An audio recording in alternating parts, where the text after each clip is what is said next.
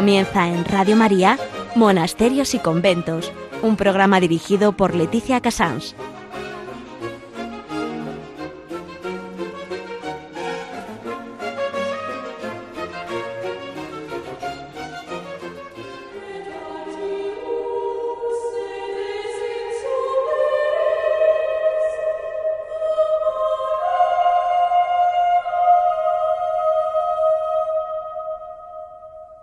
Buenos días, son a todos nuestros oyentes, son las 11, las 10 en Canarias. Estamos en Radio María y comenzamos Monasterios y Conventos. Vamos a decir que el programa de hoy es un poco original. Lo hago mm, gracias a don Javier Paredes, eh, historiador, luego les presento mejor. Todo el recorrido, mm, empezando desde la agenda, Nuestra Señora, la Virgen del Olvido, Triunfo y Misericordias. En noticia, pues las actividades que hay alrededor de esta advocación de Nuestra Señora. Y en historia eh, vamos a hablar primero de la parte de la historia puramente, ya que estamos con el historiador que realmente lleva 30 años trabajando sobre María de los Dolores y patrocinio. Y de algún modo yo voy a intentar aclararles a todos nuestros oyentes porque hay una parte que es de leyenda y una parte que es de leyenda negra que sabemos que se nos da muy bien en España creernos más la leyenda negra que la auténtica, con lo cual vamos de la mano de un historiador a aclarar la vida de una religiosa que llegó realmente a un grado de santidad tan alto por sus propias virtudes, por la perfección de las virtudes, además ya que el Señor Dios lo quiso. En Hora et Labora, en vez de hablar del fruto que las religiosas suelen hacer a diario, vamos a sacar el fruto espiritual que supone eh, para las concepcionistas la presencia de una madre como la Madre Patrocinio. Don Javier Onrubia, eh, al final del programa nos contará, pues ya saben ustedes que Javier lo que, lo que él crea, lo que él considere mejor de estos últimos días, que sea una noticia para todos nosotros. Estamos eh, a lunes 30 de mayo y cerramos este mes de mayo de María de la mano de esta advocación muy poco conocida que podíamos realmente mm, todos acudir a ella porque es enormemente milagrosa.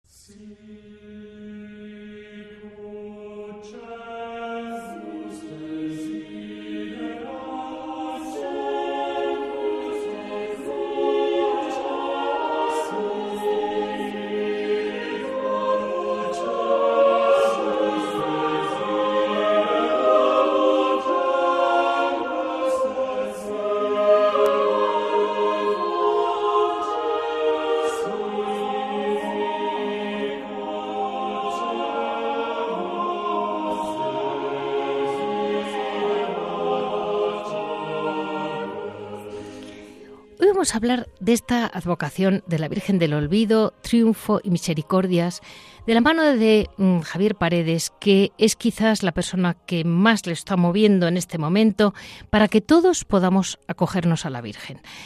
Nuestra Señora del Olvido, Triunfo y Misericordias es una aparición que Nuestra Señora eh, hizo a Sor Patrocinio cuando era todavía muy jovencita, si no me equivoco, sobre 19 años tendría. Y, mm, y en ese momento eh, empieza realmente, pues, bueno, tenemos esa gran aparición madrileña, porque fue en Madrid, que mm, Javier nos va a ayudar. Javier eh, lleva, eh, don Javier Paredes lleva 30 años trabajando en este asunto, porque como es un tema que se le ha sacado tanta punta, que se le ha escrito tanta falsedad, él como historiador lo que ha querido es sacar a, historiador y religioso, lo que ha querido es sacar adelante la verdad que es realmente la labor de un buen historiador. Muy, muchísimas gracias, Javier, por estar con nosotros en Radio María, eh, que realmente nos vas a ayudar muchísimo porque es muy difícil meterse en el bosque de su patrocinio y no salir mal. Mm, buenos días, Javier. Buenos días. A ver, Javier, eh, si me permite, ¿Sí? Mm, me permite, voy a empezar por felicitarle a usted porque eh, dado que este programa se titula como Monasterios y Conventos. conventos. Bueno, es que eh, trae hoy usted a una figura como Sor Patrocinio que tiene el récord Guinness en fundación de en conventos, 18. claro, o sea, tenemos un auténtico récord Guinness, pero además eh, de calidad, ¿eh? de calidad, porque porque oficialmente beatificadas por la Iglesia de sus hijas, de estos conventos por ella fundada, ya hay doce. ¿eh? Mártires, mártires concepcionistas, diez del convento de San José, mártires concepcionistas, y dos del Pardo. O sea, a ver quién da más. Dieciocho conventos con doce beatas. en muy poco tiempo.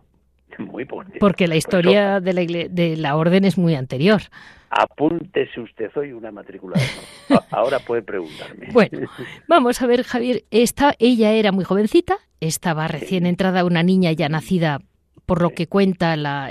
hay un libro que les comento a nuestros oyentes que se llama La vida admirable de Sor María de los Dolores y Patrocinio, que realmente es, el que explica con más detalle toda la vida de ella. Y hay un, capítulo en el que aparece como ella en un momento en que está muy atacada por el demonio directamente, porque fue una niña llena de hechos extraordinarios, eso quiero que lo sepan nuestros oyentes. Eh, de algún modo, del mismo, mm, igual que eh, ella fue una niña muy bendecida por Dios desde que nace, con una fortaleza especial, una belleza enorme, también fue muy atacada, es decir, fue una, un alma peculiar. Y, en ese, y estaba ya muy. La, priora debía estar agotada, la madre abadesa Pilar en aquel momento, cuando mm, ella dice algo así como: No se preocupe, madre, que el demonio va a parar conmigo.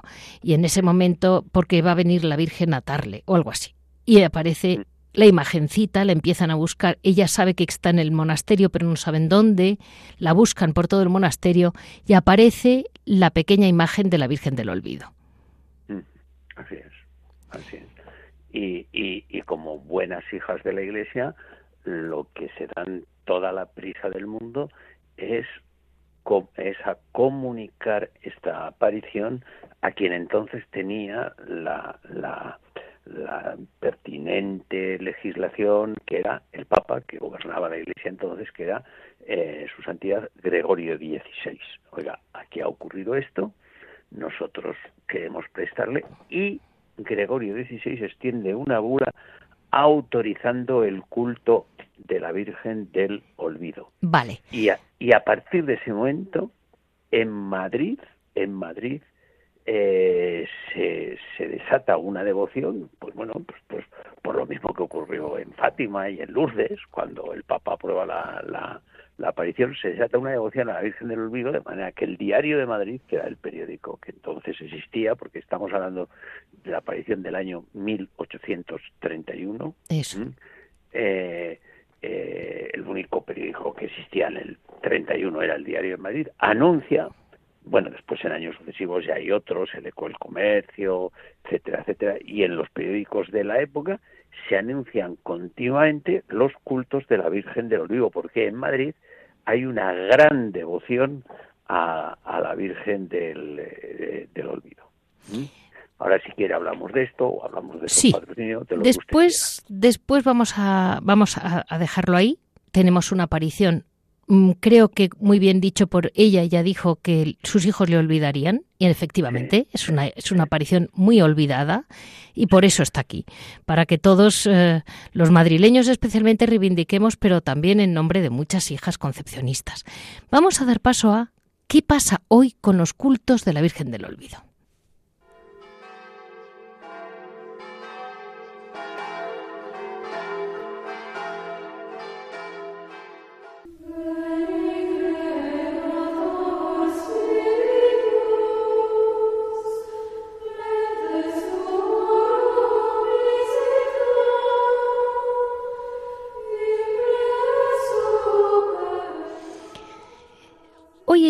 En Madrid, en el monasterio de Blasco de Garay, de las concepcionistas franciscanas, eh, todos los sábados existe el llamado cultos a la Virgen del Olvido, ¿verdad que sí, Javier? Sí, hay que aclarar una cosa. Sí. Eh, Blasco de Garay, sí. Eh, en Blasco de Garay, número 51 y 53 de Madrid, reside la comunidad de mm, concepcionistas franciscanas que en su día residieron donde se apareció la Virgen, que fue en la calle Caballero de Gracia. Ahí, en 1836, la, el gobierno les, les expulsó del convento y les robó el convento, que eso fue la desamortización, un enorme latrocinio, les echó la comunidad mm, va dando tumbos y se mete donde puede y esa comunidad que es donde ingresa su patrocinio y donde se aparece la Virgen del Olvido eh, reside actualmente en Blasco de Garay. Por eso ellas mismas, de todas maneras, eh, incluso muchas veces se llama a sí mismo la comunidad del Caballero de Gracia, vale. todavía siendo, eh, eh, por eso se celebra ahí, ¿no? O sea, es el, la, aclaración que yo le quería hacer a los oyentes, que tiene que ver Blasco Garay con la Virgen del Olvido, que es la comunidad de inicial de Sor Patrocinio. Vale.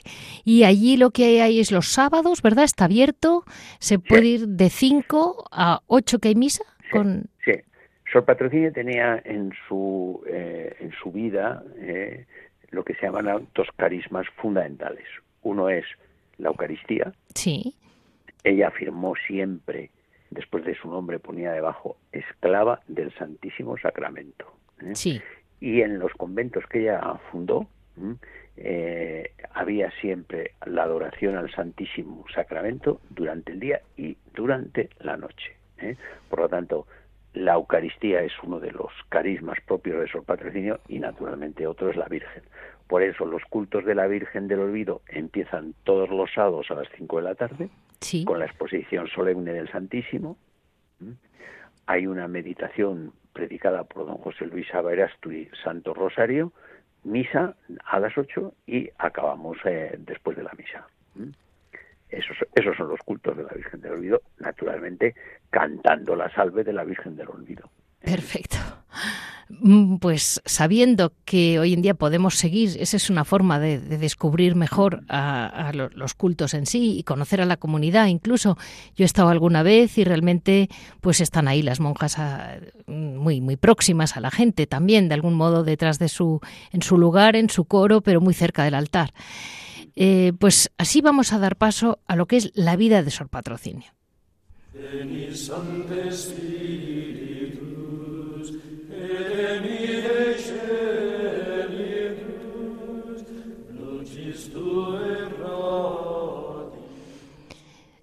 Mm, a ver, Javier, la vida de Sor Patrocinio es muy difícil para mí resumirla. Primero tiene una infancia complicada, ¿verdad? Eh, mucho, Nace por, por, circunstancias también de, bueno, es que está combinada con una España muy complicada.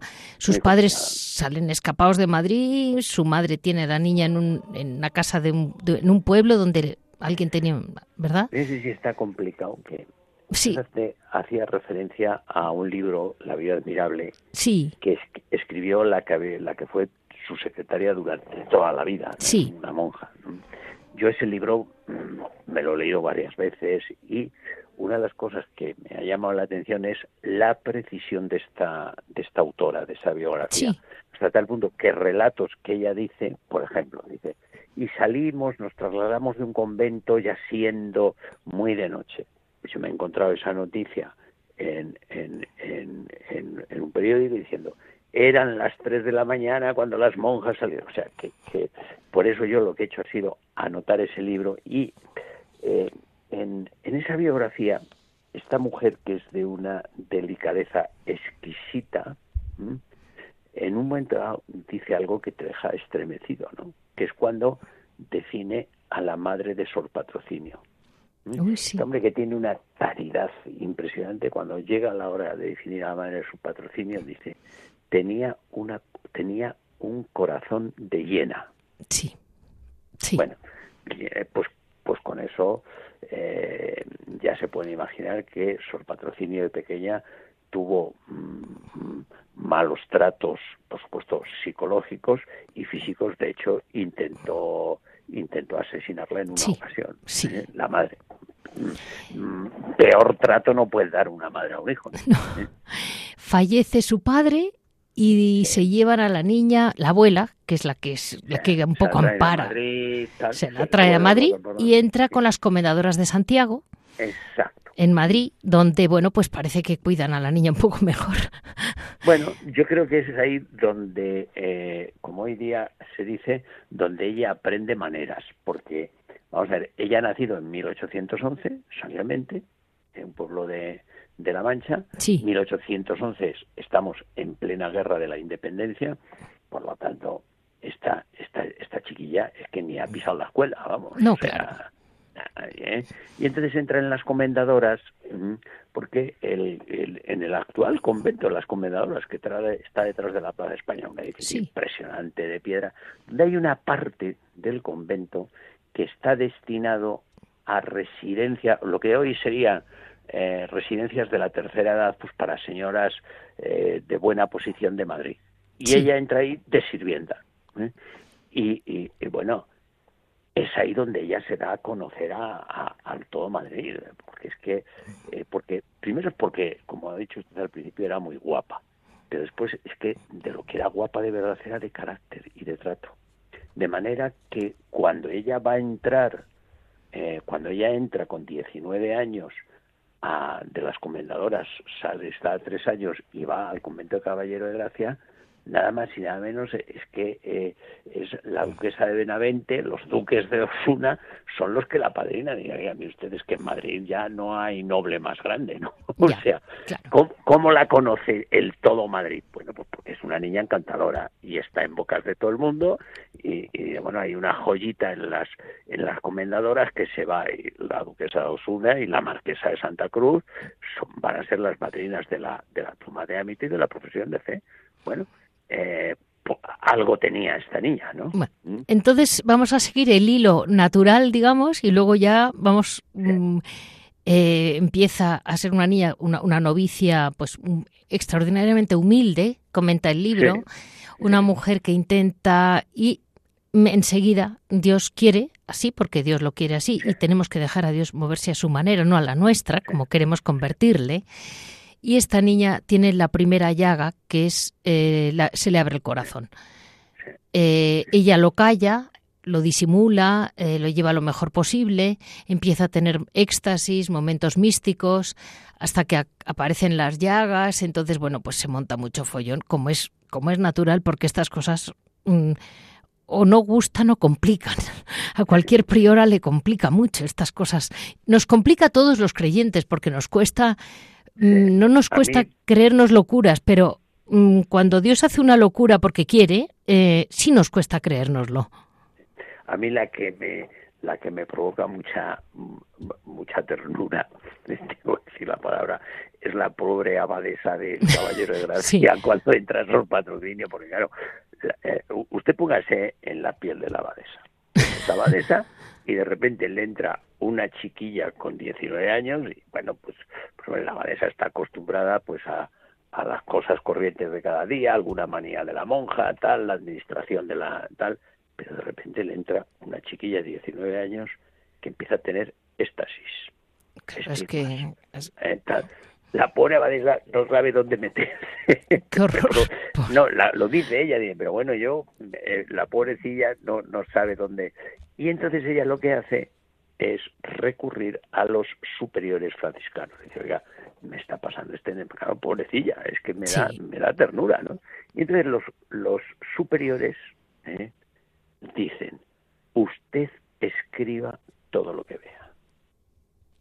Ella escribe, todos esos momentos. Yo he encontrado ese, ese, ese documento, lo he publicado y lo he anotado, y gracias a eso, que es un, eh, es un, es un cuaderno de conciencia que ella escribe a los superiores para ver qué es lo que tiene que hacer con, con esta mujer que tiene estas manifestaciones extraordinarias. Y gracias a eso conocemos todo lo que sucede en esos primeros años. ¿eh? A los, a las, lo que llama la abadesa, la madre Pilar, que así se llama la abadesa, las apuntaciones. Ella lo llama las apuntaciones. Y eso las va a remitir a quién? A los superiores franciscanos para que digan qué es lo que tiene que hacer. Y mm, pasado ese momento, llega el momento del ataque del demonio. Digamos que una vez que una, mm, Claro, yo hay veces que me dicen, eh, ¿cómo es posible que le atacara directamente el demonio? Y digo, bueno, pues porque yo creo que las almas muy escogidas por Dios, luego el demonio va directo, si puede. Y en este caso, pues hubo varias, varias pues la porcita la perseguía, en fin, varias escenas que luego han ridiculizado mucho, son hechos extraordinarios, vamos a llamarlos así, de daño que luego se han utilizado contra ella, ¿verdad? Sí. sí. Es que, es que, vamos a ver, el, el, problema de, de Sor Patrocinio, por decirlo eh, de manera resumida, eh, lo mismo que fue el problema del Padre Pío, eh, pues entre otros fue las llagas. Claro, si Sor Patrocinio no hubiera tenido las llagas y no hubiera tenido estos fenómenos extraordinarios, pues... Pues, pues no pasa nada. Pues no pasa nada. El padre Pío dice, si no hubiera tenido las llagas, ¿qué hubiera sido? Pues un fraile que se pasaba muchas horas en el confesonario. Dice, mira qué manías tenía el pobre, ¿no? Pero claro, las manifestaciones externas de santidad son, mm, son molestas. Primero, primero, son molestas para los católicos tibios porque les ponen en evidencia. Dice, oye, eh, oye campeón, ¿tú qué estás haciendo? Mira aquí esta chiquilla de 19 años. Y son molestas para, para, para la gente que no cree. Sí. Pues claro, la gente que no cree dice, anda, pues eso que tiene llagas, nada, no, eso es que se la provoca, hombre, eso es una farsante. ¿eh? Entonces, este es el tema. Y las almas sencillas, pues dice, pues bueno, pues, pues chicos, esto, esto lo quiere Dios, pues, pues, pues, ¿qué le vamos a hacer, no? ¿Yo qué le podría decir de eso? Mire, yo como historiador, como historiador, eh, eh, solo me puedo manejar con eh, datos empíricos. Claro. y por lo tanto, yo no puedo trascender los límites de la historia. Es decir, yo no puedo decir si el origen de esas llagas tiene un origen sobrenatural o no. Eso a quien corresponde decirlo es a un teólogo o a las autoridades de la Iglesia. Pero como historiador sí tengo pruebas, primero, de que tuvo llagas desde 1831 hasta el día que se murió. Eso pues porque, por, ¿de qué tengo? Bueno, pues porque tengo cartas, documentos, por ejemplo, hay un momento que la destierran a Talavera de la Reina. ¿eh? Bueno, vamos a decir que ella estuvo desterrada porque iban a por ella, iban a por ella. estuvo como en ocho o diez conventos desterrada obligada por la ley civil. No estoy hablando de ningún. No, no, no, la ley civil. La ley civil la, la, va, la va paseando, entonces la van echando. Luego le ponen pleitos. Van a por ella, la, la mezclan. sí. totalmente. Bueno, pues cuando está, cuando está en, en, en Talavera, enferma. Sí. Y el médico de Talavera cuando le reconoce dice, le he mirado y en el pecho, a la altura de la llaga, dice, adiós, o sea, que tiene... o, sea, los propios enemigos, sí. los propios enemigos de Sor Patrocinio, le, le, le, hacen un juicio en 1835, estamos en plena guerra carlista, sí. y la van a acusar de que utiliza las llagas para prestigio y para apoyo del pretendiente don Carlos. Y entonces le hacen un juicio para decir que es una impostora. Y para eso, eh, eh, eh, bueno, montar un juicio, eso es una pantomima de juicio, es una patraña lo que hacen, pero bueno, se traen a tres médicos que van a certificar que tienen las llagas y que se las van a curar. ¿Por qué traen a tres médicos? Por una razón. Porque el médico de la comunidad se llamaba don Manuel Bonafox. Manuel Bonafós había sido, eh, se había acabado de jubilar eh, en, ese tiempo y había sido durante largo tiempo el secretario del Hospital de San Carlos. El Hospital de San Carlos en Madrid es, de hecho, la Facultad de Medicina de Madrid. En esos momentos Madrid no tiene mm, universidad, pero el Hospital de San Carlos es una facultad de medicina. ¿eh? Y el secretario de, la, de ese es Bonafós. Y Bonafós, en este dice, eh, este, este sí que, que, ha visto la llaga, dice, la ciencia humana no tiene nada que hacer en estas llagas. O sea, él reconoce que eso le sobrepasa. Bueno, ese es un testimonio que yo tengo. Sí. ¿Mm? Bueno, segundo testimonio, el de sus propios enemigos, los tres médicos, Seoane, Massimino y, y, y Argumosa, que, que describen las llagas porque las van a curar. Yo esa descripción que está, como, como están convencidos de que las van a curar, eh, eh, las describen perfectamente. Yo eso se lo he dado a, a, un entendido, a un prestigioso cirujano, y me dice, oye Javier, lo que están describiendo estos son unas llagas. Los músculos son músculos, no se están inventando nada. ¿eh? Dice, pero hay una cosa evidente. Si estas llagas se las hubiera provocado su patrocinio en 1831, en menos de un día se le habían infectado y en, en el plazo de una semana pues había muerto. Porque en 1831 hay que recordar que no hay antibióticos. Exacto. Es más, eh, como historiador, pues tengo que decir, pues mire la guerra de Crimea, que sucede 20 años después de estos acontecimientos que yo estoy diciendo, a los soldados que en la guerra de Crimea se les infectaba una herida, ya no le daban más medicinas, porque había, porque como se iba a morir, pues esas medicinas había que agarrarlas para otros soldados. ¿eh? Bueno, pues esta mujer tuvo esas llagas eh, eh, durante toda la vida. Hubo un juicio donde hay dos declaraciones de su patrocinio, una falsificada, la segunda falsificada, recurrida, recurrida. No por el abogado de Sol Patrocinio, es curioso, ¿eh? Sol Patrocinio no recurrió jamás ninguna sentencia de las que lo hicieron, ¿eh? Pero sí recurrida porque como juzgaron a, la abadesa y a otras monjas, y el, en el recurso eh, eh, hay cosas realmente graciosas. De, este, en el recurso, eh, este, este abogado le, le, le, saca los colores y hay, pero a veces con gracia dice, oiga, y si ustedes dicen que le ha curado las llagas, ¿por qué la siguen teniendo en la cárcel con las vendas, con las manos vendadas? No, diré, quítenle las vendas, ¿no? Si ya está curada, ¿eh? Venga, quítale las vendas, ¿eh? Sol Patrocinio estuvo toda la vida, y hay fotos, ¿eh? con mitones, con, ¿eh? escondiendo, la, escondiendo las llagas. Entonces, eso sí que es lo que yo puedo decir. Mire usted, como historiador tengo que decir que tuvo todas las, que tuvo las llagas. ¿eh? Por eso, fíjese, en uno de los libros que yo he publicado salgo al paso de esto y como y, y como eh, se la, pues esto la, insultaron y la y, se, la despreciaban llamándole con desprecio la monja de las llagas mi primer libro que consta de, de, los primeros años yo le he titulado no la monja de las llagas sino las llagas de la monja es que Madrid tenía un estilo chulapón que ahí está. las llagas de la monja. ¿eh? Luego eh. es, muy, es muy impresionante ver eh, en vida de ella el muchísimo desprestigio, humillación. Yo creo que hoy en día ahí hay algo de lo que está sufriendo. Mm, es, un, es un aviso de lo que está realmente ocurriendo muchas veces con monjas.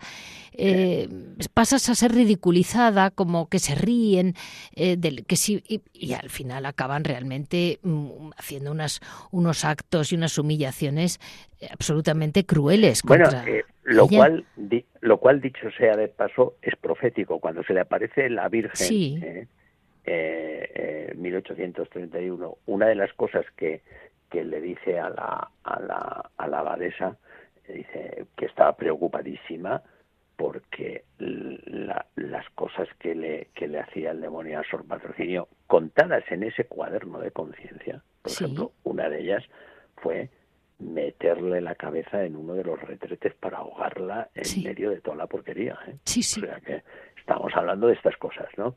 Y claro, la abadesa estaba preocupadísima. Eh, eh, de, los ataques que tenía el demonio. Entonces, una de las cosas que le dice la aparición, dice, madre, no se preocupe porque eh, eh, la Virgen me ha dicho que el demonio ya no me va a perseguir más. Por eso en, la en la imagen de la Virgen del Olvido le aparece la, la, imagen de la Virgen y el demonio atado con una cadena.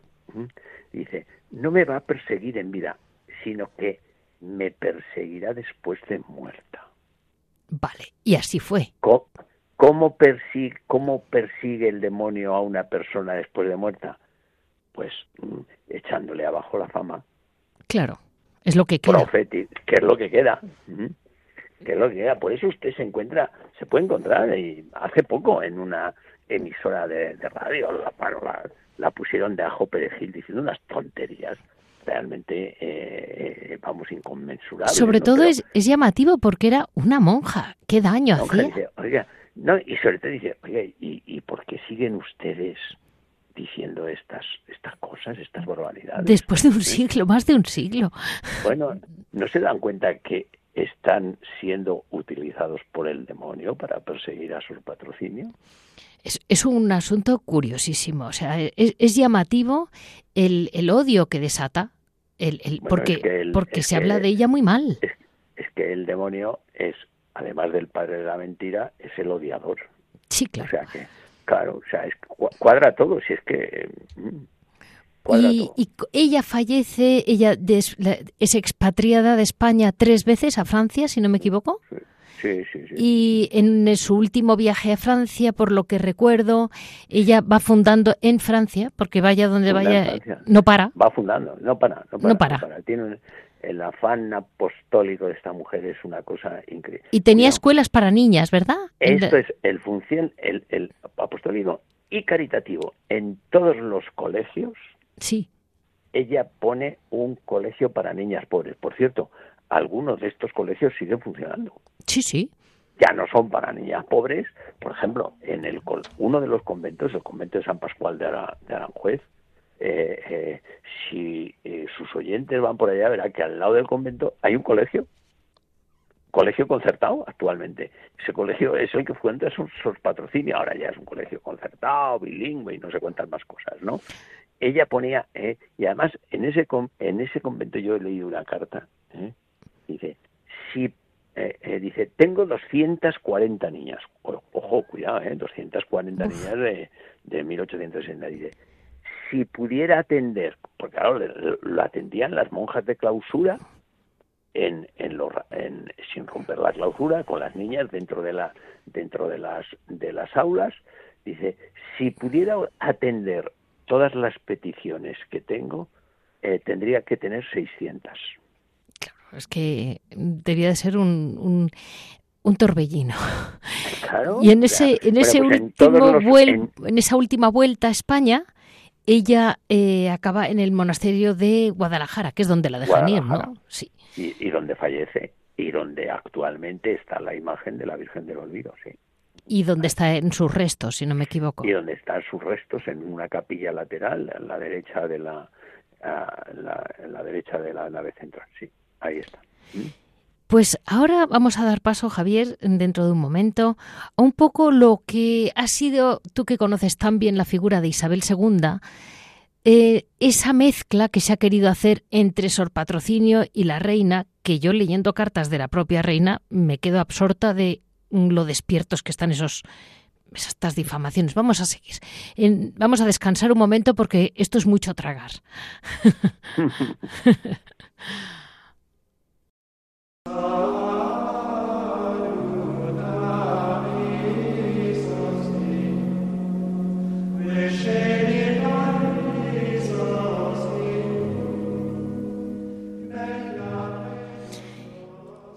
Pues ahora vamos a mirar un poco esta mezcla, mm, esta, obsesión que ha habido casi con mezclar la figura de Sor Patrocinio como algo político. Ella se llevó muy bien, fue muy amiga, bueno, o confió mucho en ella la reina Isabel II.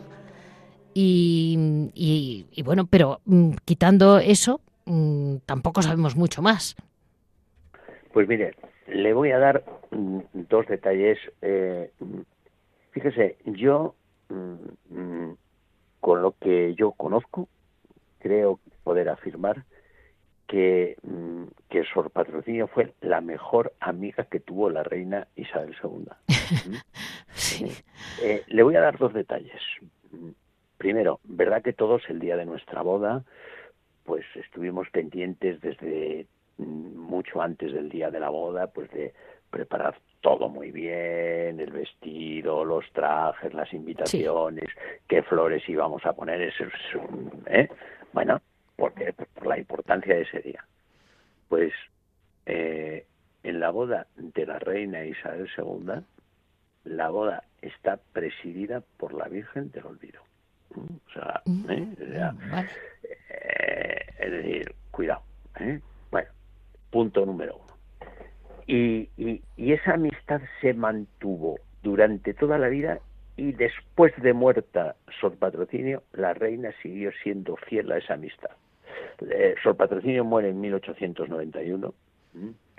Eh, la reina Isabel II muere en París eh, en abril de 1904.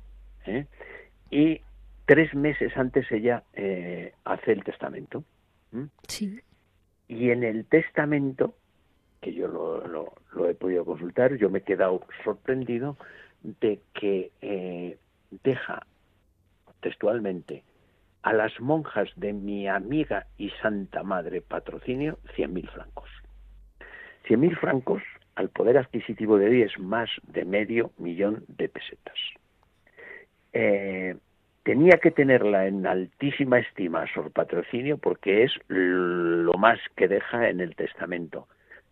Más incluso que para ella misma, porque la reina Isabel II en el testamento, para misas, para que se digan misas por ella, solo deja 20.000, o sea, una quinta parte, ¿no? O sea que dices, bueno, ahí hay una relación de amistad de verdad, es decir, si Sor Patrocinio no hubiera sido su amiga de verdad, la reina en el testamento 11 años después de muerta eh, en París ni se hubiera acordado de su patrocinio. Y sin embargo, tiene mm, tiene esa preferencia con ella. Y Javier, hay una pregunta, yo creo que, no lo sé, yo sé muy poquito. Eh, en este reinado de Isabel II también hubo las famosas guerras carlistas que has comentado. Es un poco como ir, mm, a ver, ir, de, ir dividiendo en España el poder civil del poder religioso. Eh, pero de algún modo eh, lo hacen como un poco como en un tono peyorativo hace lo religioso, ¿no? O se intenta, porque claro, mm, aquella es que mire, es tan complicado el siglo XIX de resumir que solo se puede decir que que para la gente joven que no lo ha estudiado paso a paso, se puede decir que son coletazos. Sí. Vamos a ver, yo me, eh, yo me encuentro con su patrocinio haciendo la tesis doctoral. Mi tesis doctoral es sobre eh, el ministro Pascual Madot, que era mm, pertenecía al Partido Progresista, que fue eh, el partido que la atacó a Sor Patrocinio fundamentalmente, eh, fue el autor de la desamortización, y ahí es donde yo me encuentro con Sor Patrocinio y veo que lo que se dice de ella es mentira, o sea, no me encaja, pero que no me encaja, como, como si dice, dice que, que que, que eh, no sé, que, que, el tren va por la carretera. Dice, pero si no hay raíles, esto no, no, no, no encaja. ¿eh? Bueno, y por eso yo eh, empiezo a estudiar y tal. Y lo que mm, no suele saber la gente que no sabe el siglo XIX es que el siglo XIX es un siglo mm, de una persecución religiosa tremenda. En España, en España. Mire, dato. ¿Eh? que es con lo que los historiadores nos manejamos. Yo he contado el número de sacerdotes religiosos y religiosas que hay en el año 1800, el primer, eh, el primer año del siglo XIX. Y he contado el número de religiosos, el mismo número que hay después en 1860, porque en medio ha habido matanzas de frailes en el año 1834 y 35, en Madrid, en Zaragoza, en Reus, en Barcelona, eh, se han producido las desamortizaciones, se han producido las exclaustraciones, se les ha echado. Y las cosas se van arreglando un poquito. En 1851 se firma el concordato, que se habían roto relaciones con la Santa Sede, y se pacifica. Bueno, pues cuando está pacificado resulta que en 1860, de ese número inicial de sacerdotes religiosos y religiosas, se han perdido nada más y nada menos en España que 82.000 vocaciones. ¿eh? Es una barbaridad. Luego, luego la persecución ha sido eficaz. Claro, en este momento de persecución, de que el gobierno está empeñado en que la religión no salga de, de, la alcoba privada y que no se manifieste, de sale Sol Patrocinio con las llagas, amiga de la reina, hay que ir a por ella, hay que cargársela como sea. Sí, Sí, por eso, por eso siempre se la relaciona tanto con, con ministros de la época que tuvieron un peso enorme, un poder enorme y bueno, que iban llevando... ella, ella en política ni, ni cortaba ni nada, ¿no? Es más, Isabel II cuando, cuando hace eh, días antes eh, de, morir, ella eh, hace una declaración hace la declaración para la para la causa de, de beatificación eh, y, empieza diciendo esto, dice, juzgo ante Dios que pronto me ha de juzgar, bueno, pronto, pues, pues unos días después, ¿eh? Bien. que Sor Patrocinio jamás se metió en política. vale. Ni me sugirió nada. Bueno, pues, pues para mí eso tiene un valor de, de verdad, ¿no? Claro. Pues mira, Javier, ahí nos quedamos porque vamos a hablar con la comunidad, mm, con, la, con, la, comunidad que está en la comunidad de Caballero de Gracia que, que está en el monasterio de Blasco de Garay y, vamos a, ver mm, hoy en día dentro de las concepcionistas cómo es haber tenido esta Sor Patrocinio tan próxima. Muy bien, pues si usted me lo permite sigo la escucha porque escuchar a, a, estas a estas a estas monjas es un es un privilegio. Mm. Muchísimas gracias. Ahí, ahí estás. Muchas gracias.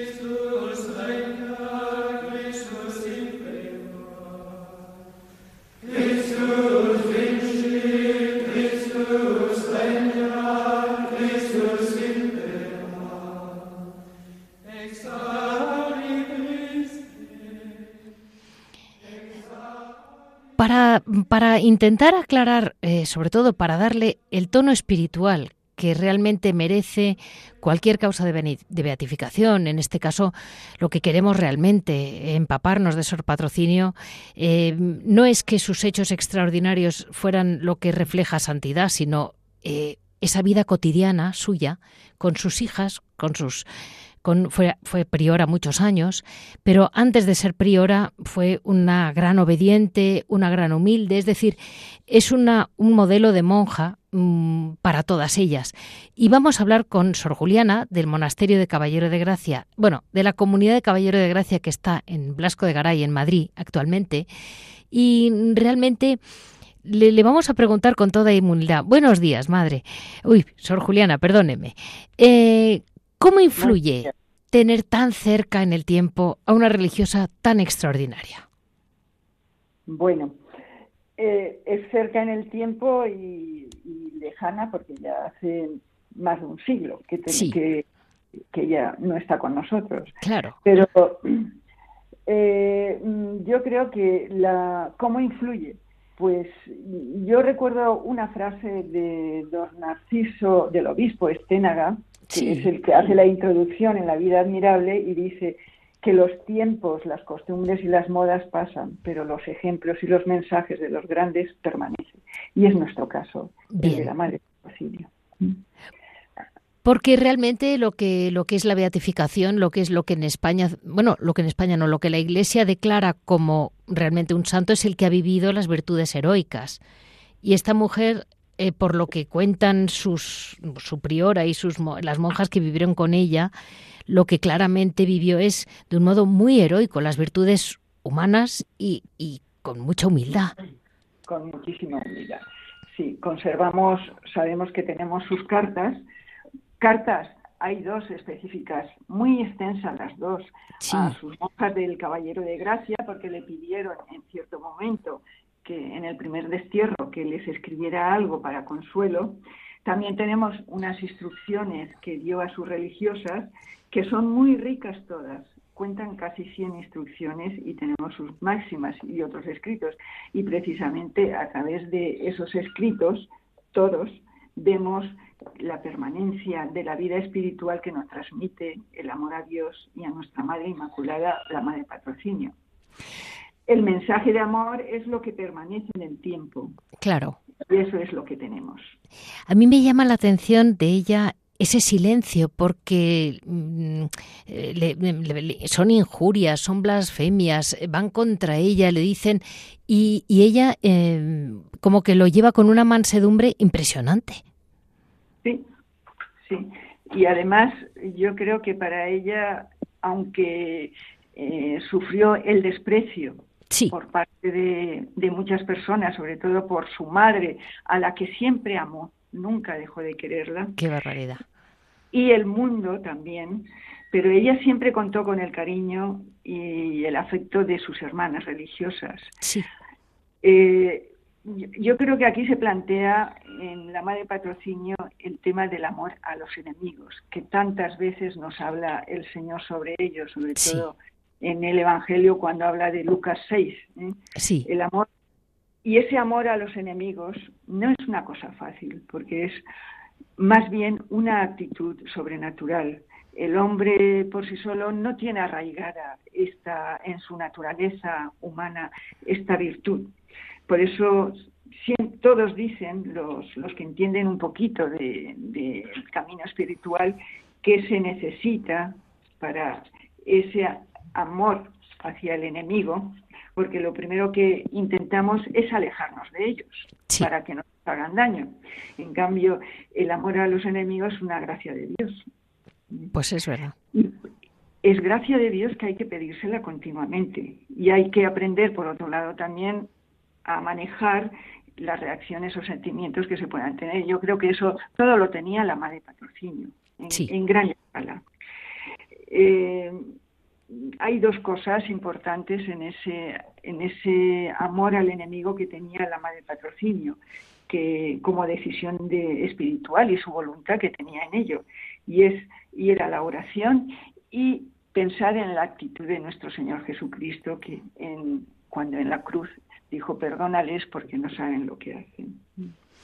También hay que pensar otra cosa que podemos tener presente que ese enemigo precisamente está en peligro de perder su salvación eterna y eso reforzaba aún el amor que sentía la Madre Patrocinio por todos. Entendido. Es que es una, es una clase escuchar a la Madre Patrocinio. Y, Madre, quería yo cerrar este, este mes de, de, de mayo desde Radio María, como no podía ser de otro modo, eh, explicando un poquito la advocación de la Virgen del Olvido.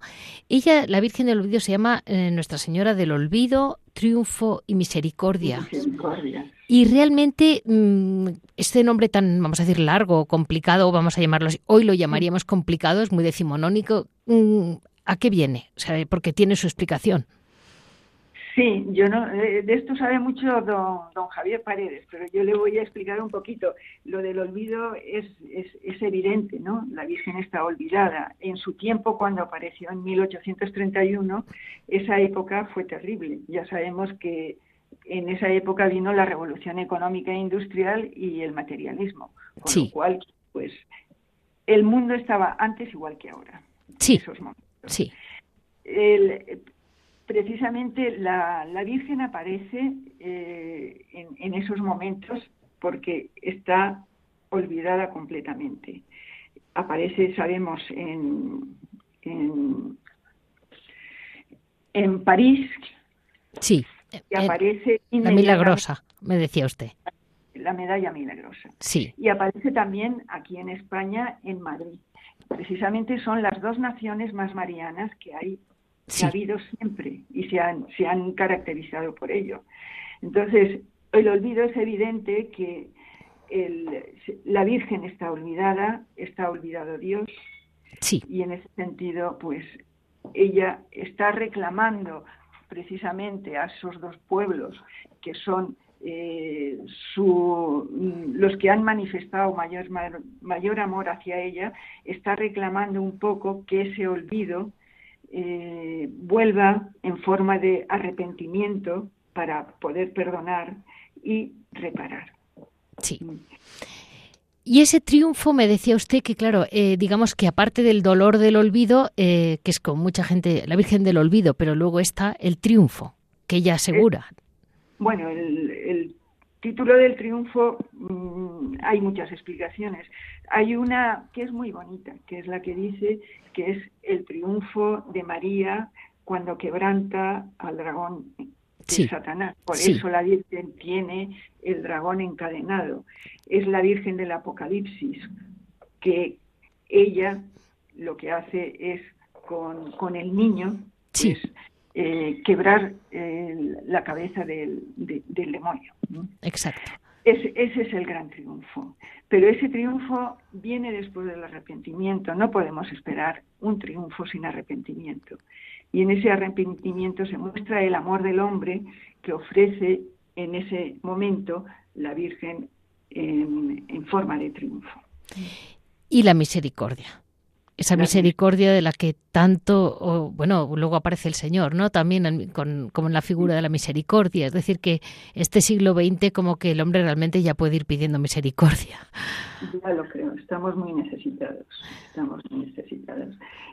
con la imagen de la, de la Virgen que se le entrega en 1831 a Sor Patrocinio, le dijo expresamente que, quiero poner a la vista de todos los mortales que esta imagen mía, de esta, en esta imagen mía, que jamás, fíjese la palabra que dice, jamás mis misericordias se apartan de ellos. Es decir, solo hay que acercarse a la Virgen y pedirle, hacerle un pequeño intento, un, un perdón, una petición de perdón, y ella está ahí con todas las misericordias divinas, esperando, esperando derramarlas. Es como la Virgen Milagrosa que tiene sus manos extendidas con todos sus rayos con las misericordias de Dios. Entendido. Eh, entonces, mm, dicen, bueno, que eh, nos sabemos que el 15 de diciembre es la fiesta de Nuestra Señora Mediadora de todas las divinas gracias. Pues bien, las misericordias de, María se traducen en esas divinas gracias que recibimos por la misericordia que nos transmite ella. Son las misericordias de Dios a través de María. Y, ya no le pregunto más cosas, pero es, un final, eh, me, comentaba y tiene toda la razón, Sor Juliana, eh, dentro de la vocación concepcionista, que fue la orden a la que ella fue llamada claramente, eh, ustedes tienen un ideal de imitación a Nuestra Señora, la Virgen María. Sí, por supuesto. Ah, tenemos el ideal. No es que tengamos el ideal, es que lo tenemos escrito. lo tenemos escrito en nuestra profesión religiosa. Y lo primero que decimos en nuestra profesión religiosa es mm, mm, nuestro nombre, yo soy, el nombre que nos han dado en religión, y empezamos siempre a ejemplo y honra de María Inmaculada, libre y voluntariamente me consagro a Dios. Esas son las palabras iniciales que pronunciamos y luego viene ya toda la profesión con los votos y demás. Pero libre y voluntariamente nos consagramos a Dios a ejemplo y honra de María Inmaculada. Y, Sor Juliana, ¿cómo animaríamos a, a, la gente a conocer mejor a la Virgen del Olvido, a ir a los cultos el sábado, a, seguirle la pista, porque es una advocación preciosa.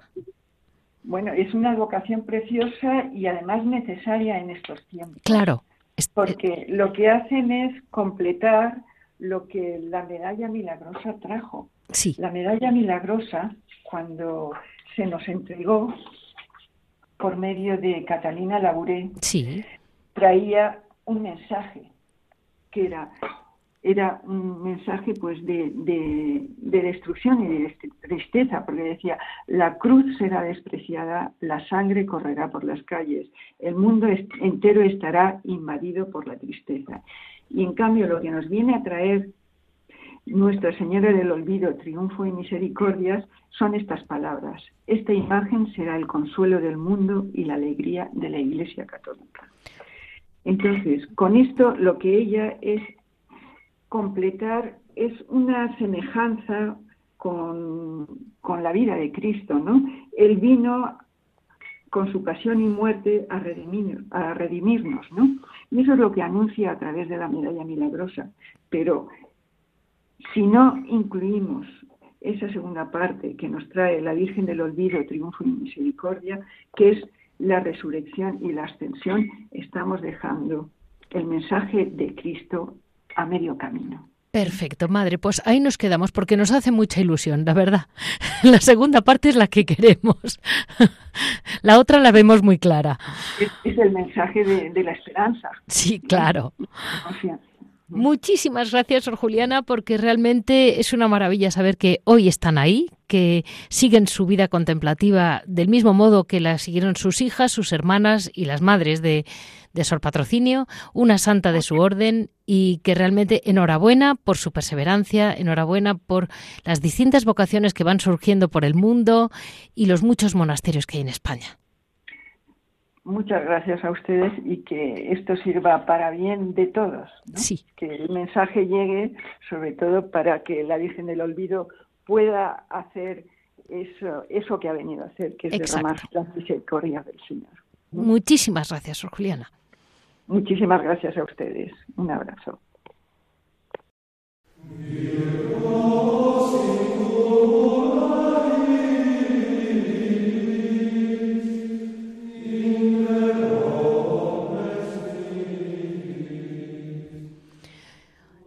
unos breves minutos porque realmente es cansado este tema, es duro, con Javier Onrubia. Buenos días, Javier.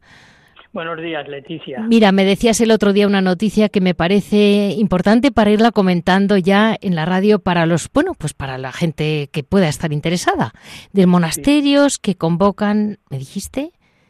Sí, mira, muy telegráficamente, sí. un grupo de personas jóvenes están promoviendo lo que ellos denominan encuentros monásticos vocacionales. Sí. Entonces, quieren responder a estas preguntas. ¿Cómo se vive en un monasterio? Y entonces quieren que se, que se viva durante unas horas como se vive en un monasterio. Ofrecen esa oportunidad a jóvenes, chicos y chicas. Es un sábado al mes. Lo único que se pide es que sean mayores de edad, ¿no? Los chicos y las chicas. Y entonces se van a hacer de forma alterna todos los meses en monasterios masculinos y femeninos. El que tenemos más próximo es el 4 de junio en el monasterio trapense de Cardeña, en Burgos. Uy, justo. Y luego, y luego el 9 de julio en las Clarisas de Cantalapiedra, en Salamanca. Entonces, se puede ampliar la información en el correo electrónico buscadores con inquietud, buscadores con inquietud todo junto, arroba gmail.com y si no, en el teléfono 602 85 10 50. Repito, 602 85 10 50. Es una iniciativa que merece la pena porque se quiere vivir esa experiencia en la práctica, in situ, en los monasterios, ¿no? Siempre va a ser un sábado de 10 de la mañana a 2 de la tarde. Sea, no va a ocupar mucho, mucho tiempo porque tampoco se quiere estar de ocupa y molestar en los monasterios, ¿no? Para decirlo de una, de una manera simpática, ¿no? Pero sí que, sí que se viva allí. Entonces, bueno, creo que más telegráficamente imposible. Bueno, pero muchísimas gracias, Javier, porque queríamos este mensaje que yo sabía que era bueno y era mm, quería realmente animarlo. Pues Muchas gracias. A ti. A ti, Leticia. Bueno, así terminamos el programa de hoy, 30 de mayo, cerramos este mes de María con un tema que yo no me había atrevido a tocar y poco a poco, a base de mucho leer, es cuando te vas atreviendo. Como siempre, la ignorancia es atrevida, pues no, en este caso la ignorancia me acobardó. Y solo les puedo decir que para cualquier duda me pueden comunicar en monasterios y conventos monasterios y conventos arroba. Y si desean escuchar los programas, el podcast, está en la, en la página de la radio www.radiomaria.es y en la página en disponibles los podcasts de monasterios y conventos, ahí lo tendrán pues yo me imagino que dentro de dos o tres días, cuando, cuando más o menos caiga. Muchísimas gracias a todos ustedes por estar siempre con nosotros y ir poco a poco conociendo mejor la iglesia nuestra, nuestras santas y nuestros monasterios, que hay, como vemos, de todo. Vamos, les, les estaré con ustedes dentro de 15 días.